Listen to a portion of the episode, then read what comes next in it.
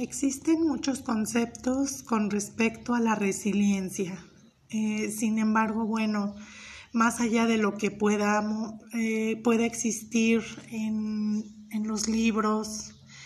y diversas fuentes de información, eh, hoy por hoy he entendido que la resiliencia es algo que se fortalece a través de la experiencia humana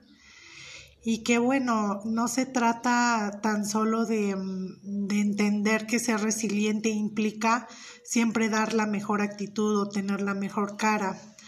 Ser resiliente implica tomar la vida como viene,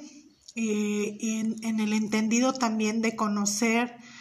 cuáles son mis recursos para enfrentar dicha situación y poder echar mano de, de una red de apoyo. También reconocer mis limitantes eh, es parte del ser resiliente.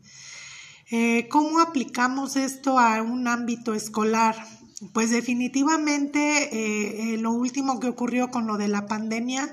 pues nos enseñó eso, que no podemos tener control sobre la vida y que cuando menos lo esperamos la vida nos frena o nos, o nos pone retos que antes no hemos tenido, ¿no? Es fluctuante, la vida es fluctuante, es cambiante y ante eso lo único que, que nos ha tocado hacer en la cuestión escolar pues es eh, fomentar la resiliencia en los jóvenes, en esa capacidad de adaptación, en esa capacidad de aprender a, a, primero identificar cuáles son sus limitantes, porque a veces ha resultado que se dan de baja solo porque mm, pensaron que no podían, pero jamás expresaron sus necesidades. Entonces, el poder comunicar lo que, mm, lo que se requiere ante una red de apoyo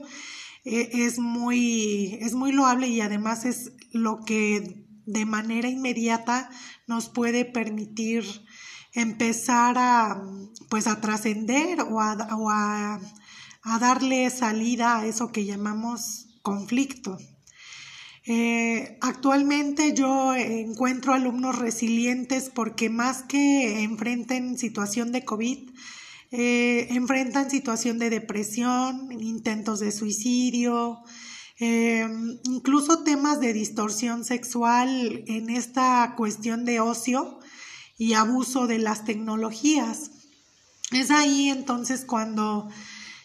¿Cómo invitamos al alumno a ser resiliente? Pues en, primera ver la utilidad de la experiencia, a ver la utilidad de, de lo que está viviendo, pero primero ponerle un nombre, ¿no? Y ponerle, mm, pues ponerlo y mirarlo, porque lo que no quieren hacer mucho es tocar con lo que les duele. Y mientras no haya un tocar fondo, pues jamás vamos a descubrir nuestro potencial resiliente. Entonces, bueno, pues em, un primer eh, tip para aplicar la resiliencia dentro de las aulas es eh, pues contextualizar a cada alumno eh, y posteriormente incitarlos o invitarlos a tener una comunicación asertiva, a veces con nosotros o con los compañeros mismos, y bueno, pues también como en esta parte de, como un tercer punto, que sean capaces de identificar eh,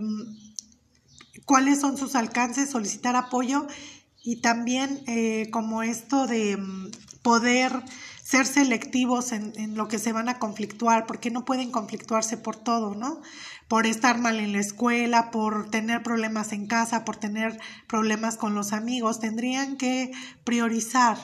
y en determinado momento, si hoy el día les pone muchos retos, pues a lo mejor entender que no van a poder con todo y no tienen que poder con todo para sentir que son valiosos y resilientes. Ser resilientes es saber darle prioridad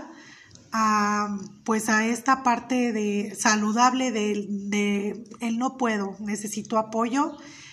y sobre todo, bueno, pues entender que todo pasa, eh, lo bueno y lo malo, la felicidad no dura para siempre, pero los problemas tampoco.